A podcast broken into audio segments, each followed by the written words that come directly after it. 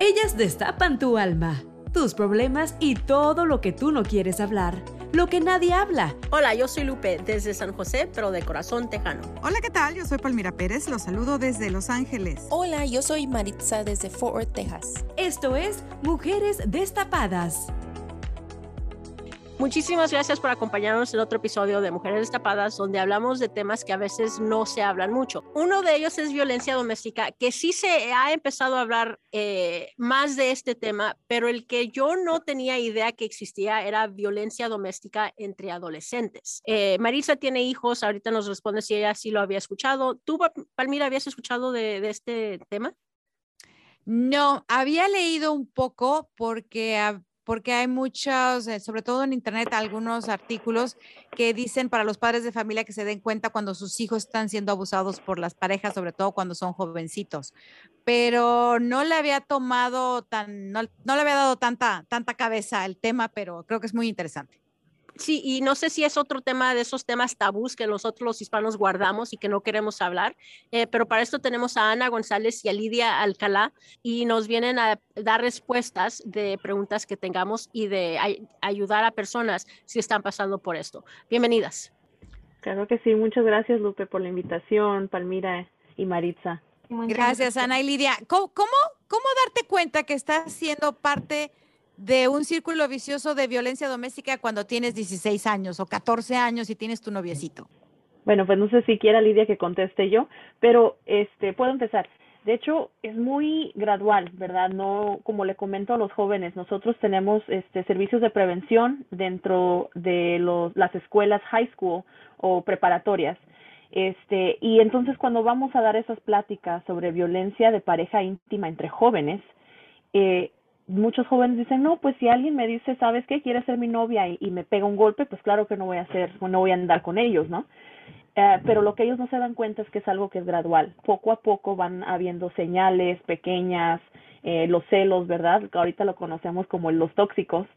Eh, van habiendo celos pequeños o incidentes pequeños que poco a poco se van convirtiendo más y más común hasta llegar al punto de violencia, que es el último, la última forma de, de agresión que vemos, la física. Pero, pero digo, en los jovencitos se da mucho de que, ay, le voy a dar celos, ¿no? Entonces le provoca celos al muchachito y dices, ay, ya sintió celos, es que si me quiere.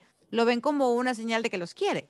Sí, a veces, a veces lo toman de esa manera y la cosa es que a veces no, en esa edad, muchas de las veces no, no se dan cuenta, ¿verdad? Que, que es violencia doméstica o que es, es algo, es una trama emocionalmente, no nomás emocionalmente, sino algo mentalmente, ¿verdad? y la cosa que a veces lo que pasa es que los que cuando son víctimas no, no, no se dan a saber que lo que está pasando. A veces el amor, ¿verdad? A veces el amor es lo que toma sobre todo y bueno, dicen, oh, es porque me quiere mucho, ¿verdad? Y por eso me está dando celos. Pero hay un, hay un, hasta cierta manera de que es saludable y ya llega al punto donde no es saludable. En donde no lo es. Lidia, háblame ahorita que hablaste de, de, la, de la violencia y de todo eso. ¿Cuáles son esos peores casos que te ha tocado ver? Ponnos ejemplos. entre los adolescentes, bueno, pasa de todo, pero a veces entre ellos mismos no, no nos dan a saber. A veces sí llega al punto donde se llega al extremo de que es ah, físicamente, ¿verdad? De donde tal vez ya llega al punto de, que tienen tal vez señas en el cuerpo de moretes, de que les pegaron, de... ¿Les han llegado jovencitas menores de edad golpeadas por el novio? No todo el caso, a veces por el miedo. A veces no, no quieren decir lo que está pasando porque piensan que van a decir, que va a decir mi mamá, que va a decir mi papá, que van a decir mis amigos. A veces no todo el tiempo, bueno, de mi experiencia no he visto muchos casos donde vienen hacia nosotros. A veces ya cuando vienen con nosotros ya hasta el punto donde se llegó a físico. Pero si ha pasado en las escuelas, tal vez Ana pueda decir un poquito más en este punto, pero en las escuelas sí ha pasado de que nos empiezan a decir, ah, bueno, esto está pasando en mi relación con mi novio, con mi novia. ¿Qué, ¿Qué, tú piensas? Porque a veces ahí es donde ellos vienen hacia nosotros en las escuelas. Um, no mucho afuera de las escuelas, pero uh -huh. sí se ha visto más como cuando vienen hacia nosotros claro. a platicar un poco más. A ver, Ana, cuéntanos, ¿tú qué has visto? Sí, pues de hecho he tenido varios casos a donde las, las jovencitas vienen hacia mí y se quedan después de clase y me comentan, Ana, ¿sabes qué? Fíjate que, que mi pareja pues quiere tener relaciones sexuales y, y, yo la verdad no me siento a gusto o no quiero, pero pues es la forma de demostrar el amor, ¿no? Eh, y me dice que si no lo hago pues me va a dejar porque X razón. Entonces eh, es a donde tenemos que tener esas conversaciones, ¿verdad? ¿Qué, qué estás dispuesto a tú aceptar? ¿Cuáles son tus límites? El que te eh, diga el novio si no tienes relaciones conmigo y te dejo, ¿eso ya es considerado violencia doméstica? Sí, es una de las señales, porque eh, es la coerción, ¿no? De que te están queriendo manipular, dame esto a cambio de esto otro. Entonces, si es algo que tú no estás de acuerdo, de hecho, hasta en, en, los matrimonios, ¿no? Si uno está casada con su pareja y no quieres tener relaciones con ellos, no es tu obligación. Al igual, claro. lo mismo que en una, que entre jóvenes. Y para, para darles a, a, entender a los jovencitos que eh, una violencia doméstica puede ser un abuso sexual. Eso también es considerado violencia doméstica. Un abuso emocional también. Exacto. Claro que sí. Este, muchas de las veces cuando pensamos en um, es violencia doméstica y también es violencia de pareja íntima. ¿Por qué? Porque eso abarca más este las personas que te están pretendiendo, tus exparejas, tu pareja en este momento, ¿verdad? La violencia de pareja íntima abarca más más este tipo de relación. Ana, ¿y qué hacen ustedes cuando llega la niña y les dice, mi novio quiere tener relaciones conmigo y me dijo que si no tengo, me va a dejar? ¿Qué consejo le dan? ¿La ponen en terapia? ¿Le dan medicamento? ¿Qué? ¿Qué hacen? No, muy buena pregunta. De hecho, ¿verdad? Es, uh, decisión de cada quien eh, tomar sus decisiones. Lo que sí podemos decirles es qué es lo que tú quieres. ¿Tú estás de acuerdo? Uh, ¿Qué consecuencias se traería? Qué es lo que tú estás dispuesta a aceptar, qué es lo que no estás dispuesta a aceptar, te sientes manipulada, va a ser con tu consentimiento, ¿verdad?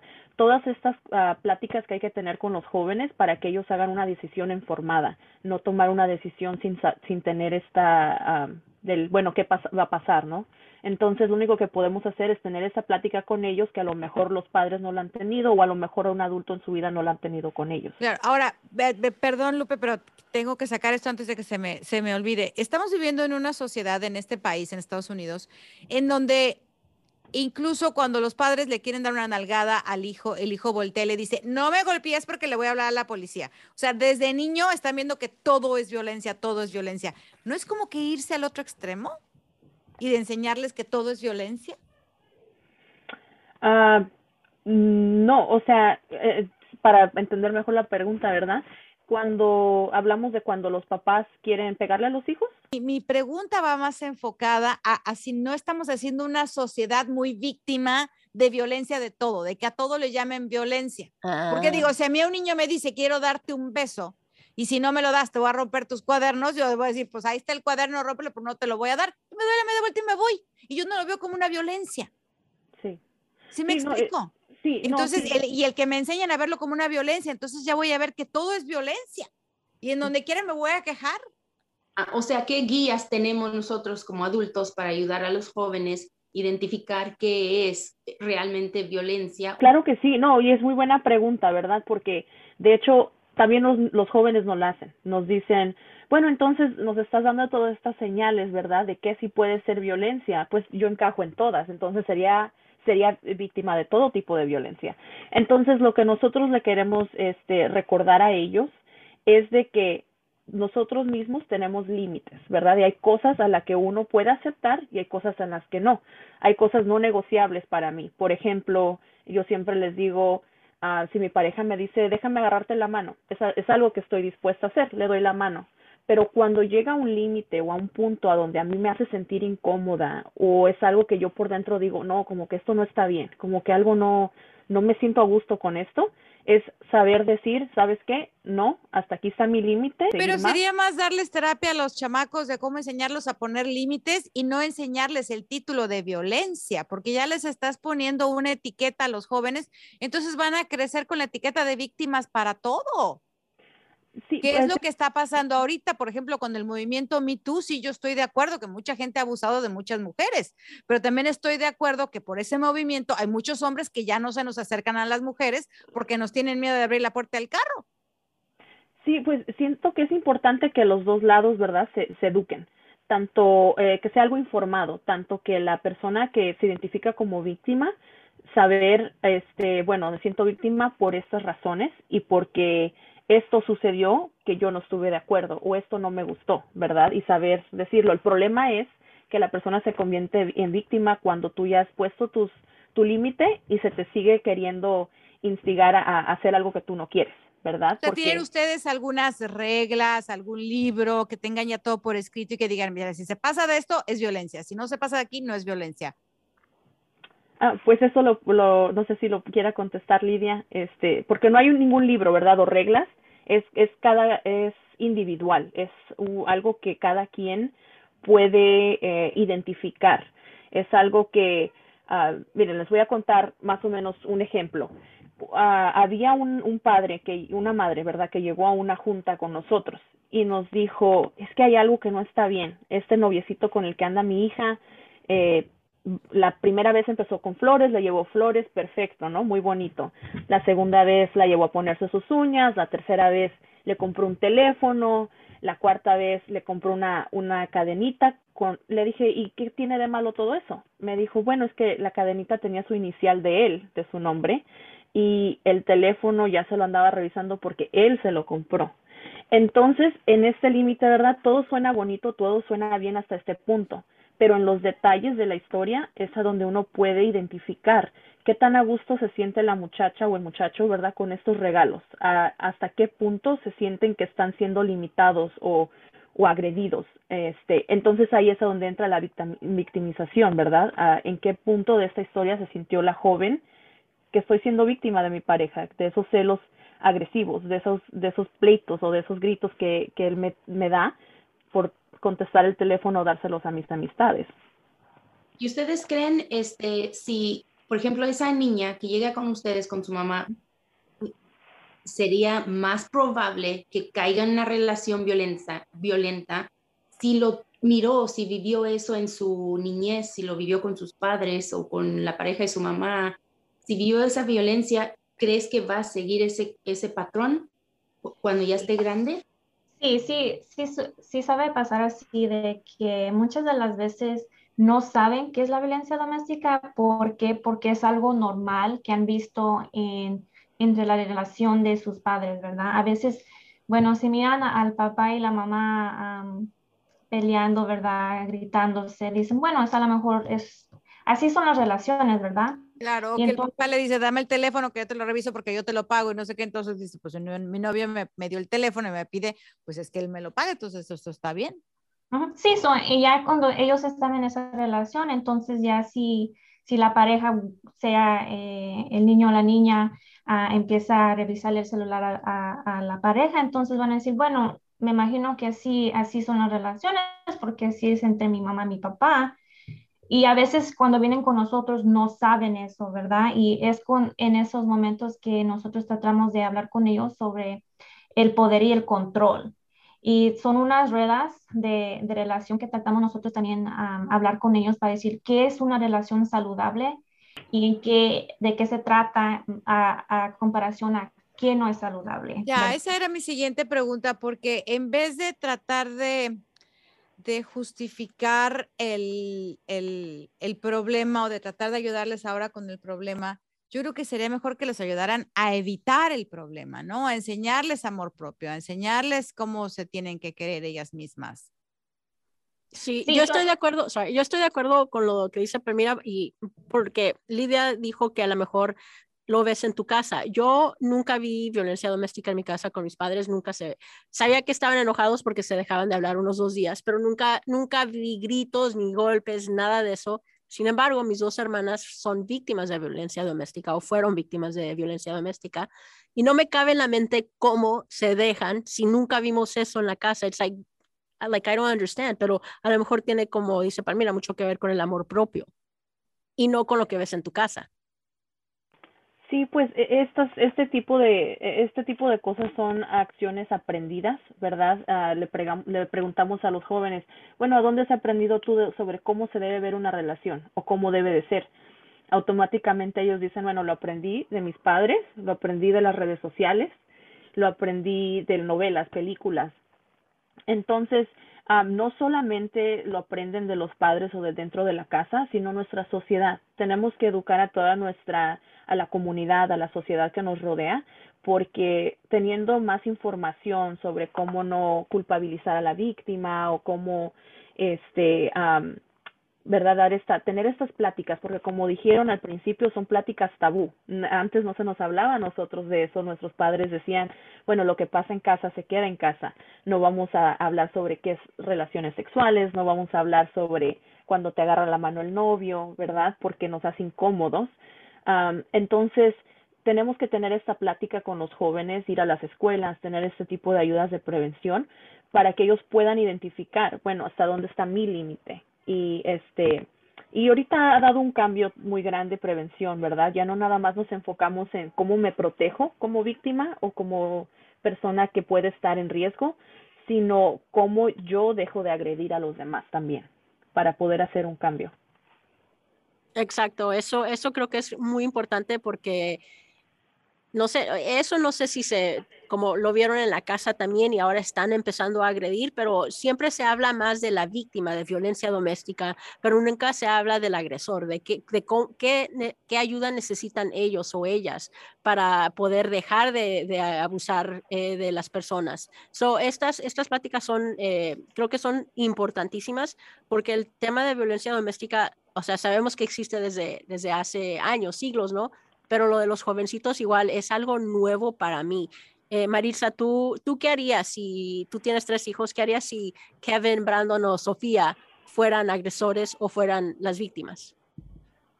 Em, mira, soy muy abierta con, con, los, con los muchachos y sí se tratan diferente los muchachos como, como tengo yo tres, dos varones y una niña, entonces yo a los niños pues siempre les eduqué, ¿verdad? Que, que tuvieran eh, eh, extra cuidado cuando tuvieran con sus amiguitas, porque a cualquier momento si se les antojaba la muchachita, si estuvieran solos o que no hubiera un otro testigo y se le podía acusar a uno de mis hijos, vea, oh, me tocó, me, me quiso molestar o algo.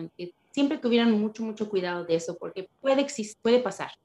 Y otra cosa, que, que, que miraran el ejemplo este, de, de mi esposo, cómo me trata a mí, de, que sepan respetar a las mujeres, que a la mujer no se les pega, pero tampoco que se vayan a dejar de las mujeres, que ellos tienen valor, o sea, tanto como Sofía, como Brandon, como Kevin, los, los, los amo igual y los educo igual a que respétense ustedes mismos también. Entonces, si alguien les está, está haciendo daño a ustedes, muchachitos, este, no es de, de cobardes decir, no, yo, yo me valoro, yo me salgo de esta relación, aunque te guste mucho la muchacha, aunque la quieras, pienses que la quieras, este, pero tu vida vale más, tu bienestar mental vale más que ni lo que sientas tú al momento por esta niña.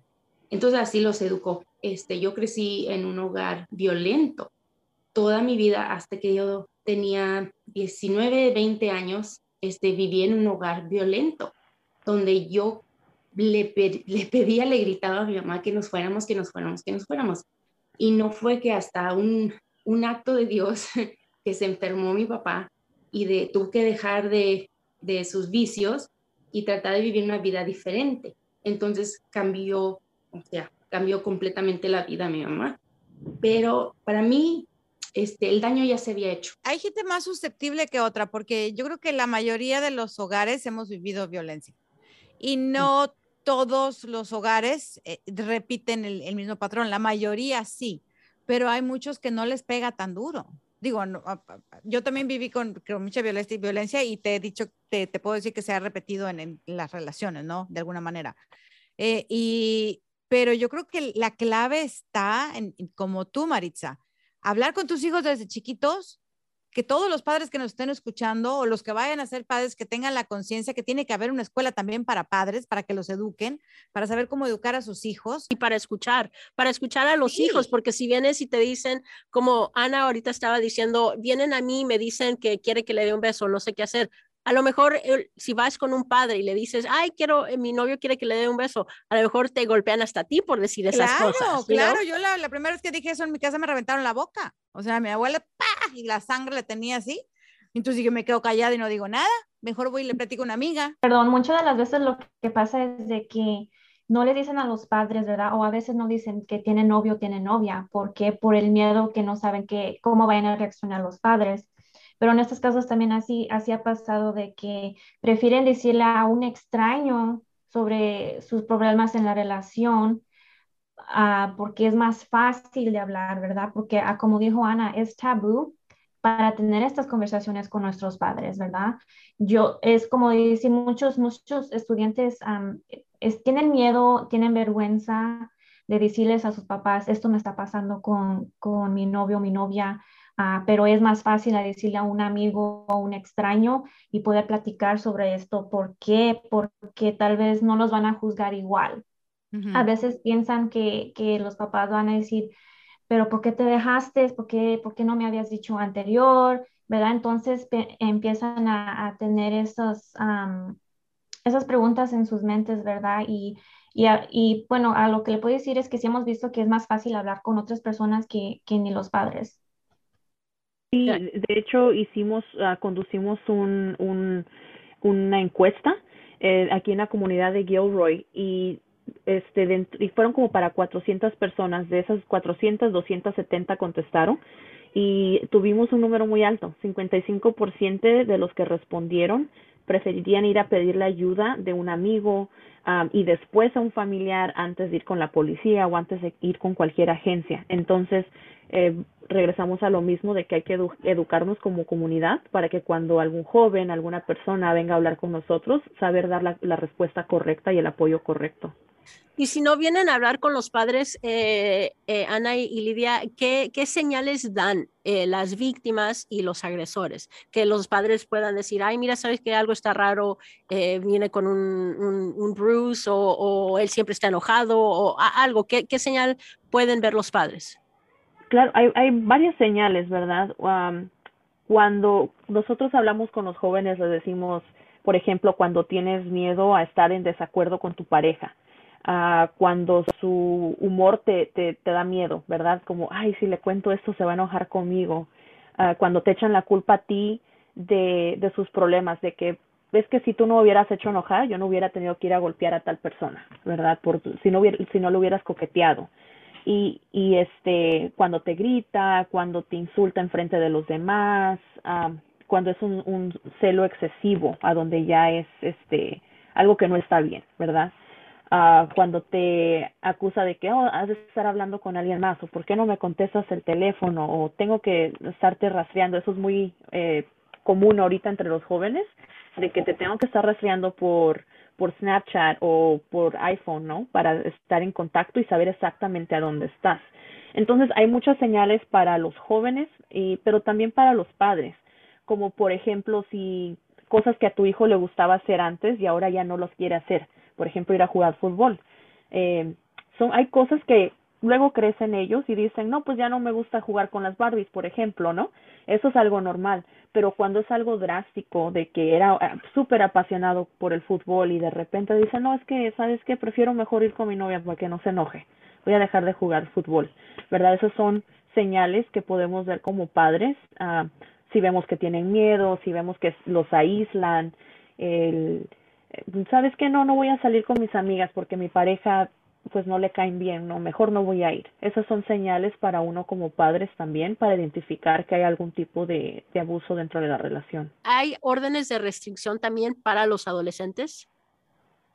Sí, sí saben a, a ver órdenes, todo también depende en el, en el contexto de la relación, ¿verdad? Uh, porque son menores, a veces es un poco más difícil, uh, pero sí se han visto, bueno, como si es en la escuela, uh, a veces ponen contratos ahí mismo, si saben que ah, está pasando algo, pueden poner de un contrato sin contacto entre esas personas, ¿verdad?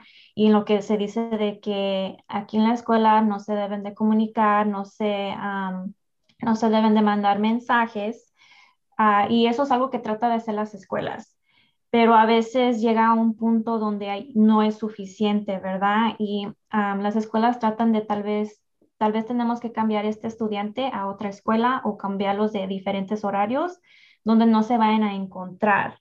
Ah, pero si llega a un caso, decir, como un caso criminal, sí se sabe llegar a de que puedan poner una orden de restricción, pero sí es un poco difícil porque son menores. Cuando llega, se, se trata de casos de menores, sí es un poco más difícil. ¿Ustedes han visto eh, que ha incrementado la violencia entre jóvenes, eh, adolescentes?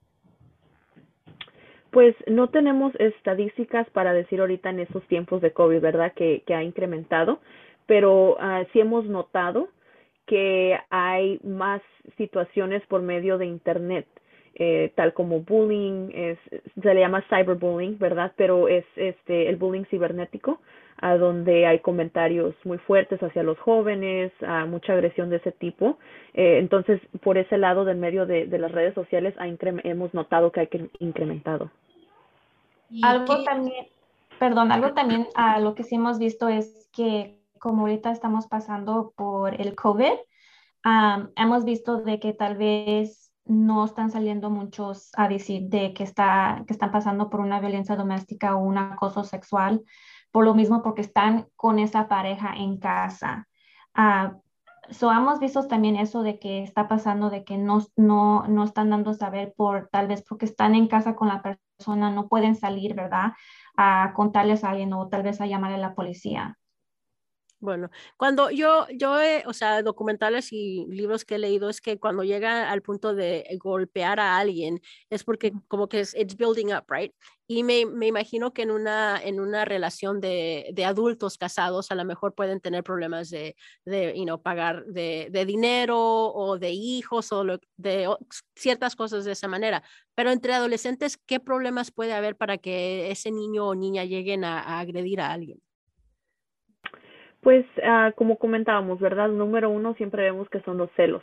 O uh, como dijo Lidia, ejercer el poder y el control de quién quiere dirigir la relación, uh, decidir con qué amistades salir, con quién no salir, cómo te vistes. Eh, entonces puede ser muy similar a la violencia doméstica entre adultos, pero como comentaste, Lupe, eh, la diferencia es eh, que no hay niños involucrados, ¿verdad? No hay hijos o, o no hay problemas de dinero involucrado pero sí muchas de las demás cosas son igual como para los jóvenes. Tengo curiosidad, ¿qué, qué es la edad más joven que de, de, de, las personas que han trabajado ustedes? ¿Qué, ¿Qué, es lo más jovencito que han tenido?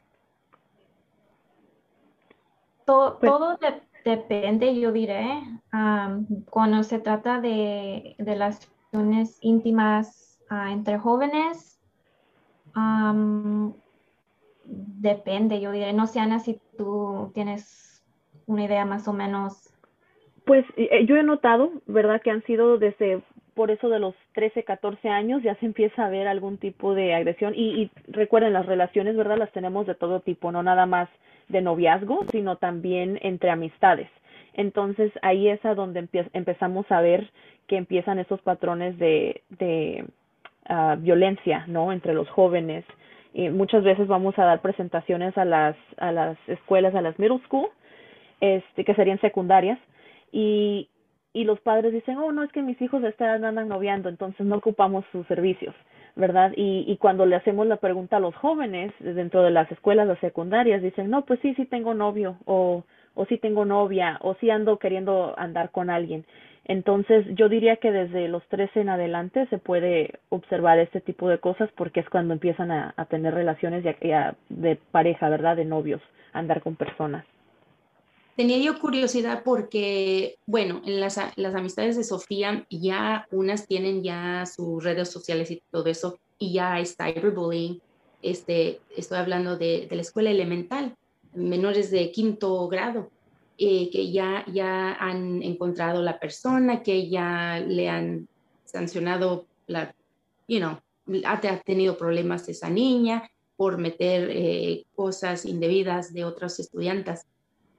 Sería buena idea, eh, buena idea tener este tipo de programa desde en las escuelas elementales porque puede que puedan captar un problema emocional en un, en un niño o una niña desde esa edad para que no llegue al punto donde ya se desarrolló cuando están lidiando con los problemas emocionales de las hormonas, de, de peer pressure, de, de, de, tratar de encajar con, sus, con el grupo de, estudiantes, cuando están chiquitos, ¿no sería mejor este, tener este tipo de programa también allí? Yo sé que no van a estar a lo mejor no involucrados sexualmente, pero eh, como ustedes dicen, entre las amistades, aunque se dicen amistad, pero ya empiezan a agrederse al tanto al punto de, de decir maldiciones fuertes en las redes sociales, de que está esto, está el otro. Y, y, a mí me dio este, ¿cómo te diré? Cuando yo miré eh, esta personita, me dio rabia, ¿no? Y me preocupé, porque mi Sofía no tiene eh, redes sociales, no está en las redes sociales, pero sus amiguitas sí. Y, y sacan fotos, sacan screenshot, las ridiculizan de cualquier cosa que traen puesto, de su cuerpito, de su pelo. Este, son personitas que no se pueden asear porque todo depende de la, de la economía de la casa. Entonces, este, yo pienso que sería buena edad empezar este, como en las escuelas elementales también.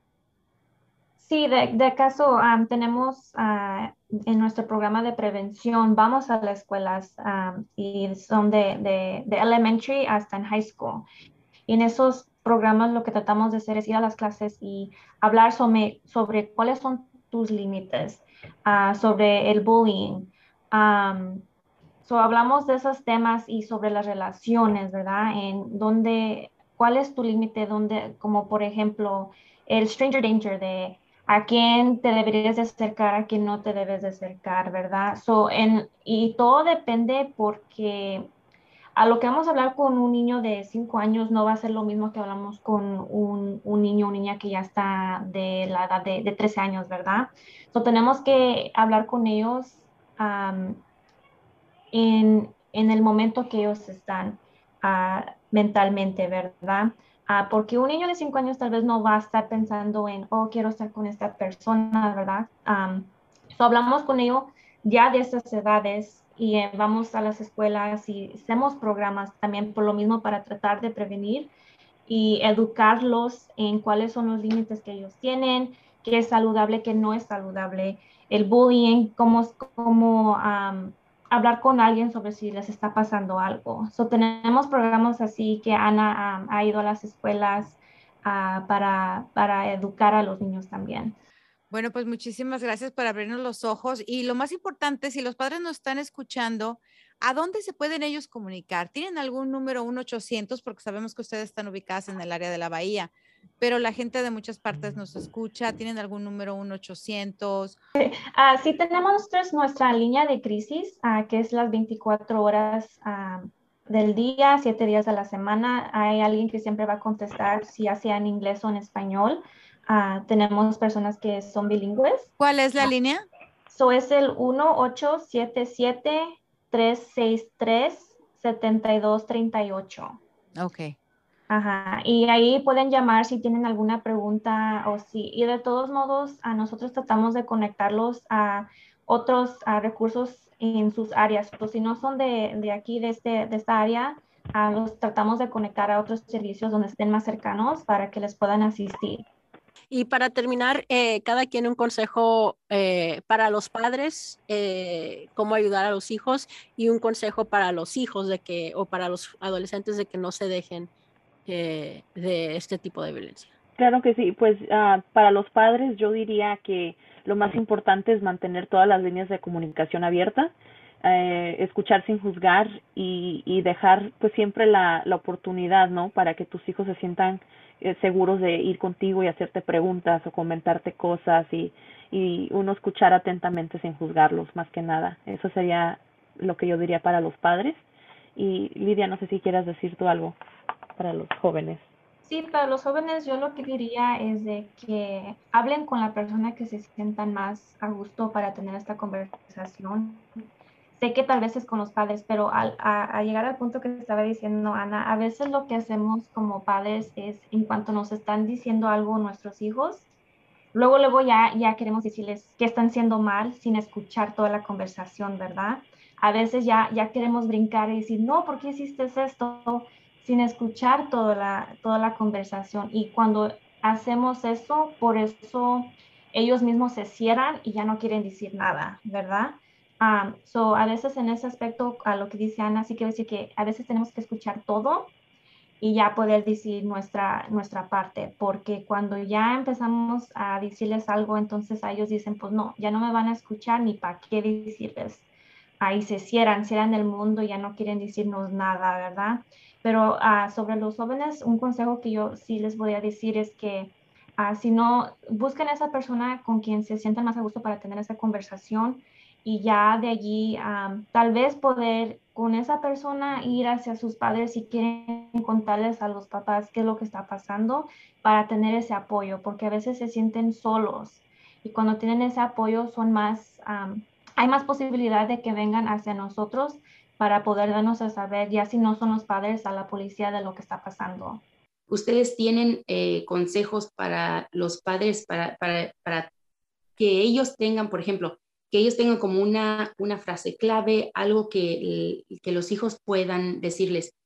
Por ejemplo, yo con mis hijos les decía, ok, ya cuando, cuando ustedes nada más quieran que yo escuche y no les dé opiniones y no los regañe, nada más digan, este, I really need you to, listen, mom. Nada más necesito que, que me escuches ahorita, necesito así como un lugar, un safe place, nada más necesito que me escuches. Entonces yo tenía que forzarme de no enojarme ni con sus eh, amiguitos, ni con el problema, ni con sus grados, nada más tenía que aguantarme, pero me costó mucho y yo esto lo aprendí de estar leyendo y eso, pero eh, no, no todos los papás sabemos qué hacer al momento. Ustedes también este, educan a los papás de cómo a estar dispuestos a abrirse a esta situación donde te aguantas todo lo que está pasando, porque si es difícil, no dar consejos, es difícil escuchar, nada más, y, querer ayudarlos y apapacharlos, y no, lo único que quieren es desahogarse de sus problemas a veces. Sí, de hecho tenemos talleres para padres y hacemos noches de, de padres para hablar con ellos y, algo que siempre les decimos son dos cosas. Una, eh, no estamos aquí para decirles cómo van a ser padres o la forma correcta, porque no hay ningún manual, no hay ninguna forma de que uno les diga esa es la forma correcta. Y dos, de que cada hijo es diferente, ¿verdad? Y lo que le va a funcionar a uno no quiere decir que le vaya a funcionar a los demás, pero sí es muy importante eso que, que dijiste, Marisa, es, una clave, ¿verdad? De para poder tener esa plática con los hijos, eh, escuchar atentos y, y sí, es hacer lo que ellos te, te indiquen, ¿verdad? Si te piden, ¿sabes qué? Lo único que quiero es que ahorita alguien me escuche, entonces mantener esa, esa plática, ¿verdad? Y escuchar a tus hijos es muy importante, pero sí ofrecemos esos servicios también. Bueno, pues Ana y Lidia, muchísimas gracias por acompañarnos. Sé que febrero es el mes de concientización de entre violencia entre jóvenes eh, y quisimos hacer este podcast al final de febrero porque es concientización de todo el año. No tiene que ser solo, solamente febrero, sino poner atención a, los, a las señales que dan sus hijos o hijas, ya sean eh, que es el agresor o la víctima. Eh, muchísimas gracias por todos sus consejos y gracias por estar en Mujeres Destapadas. Muchas gracias a ustedes. Escuche Mujeres Destapadas en iHeartRadio, Apple Podcast o en su lugar favorito.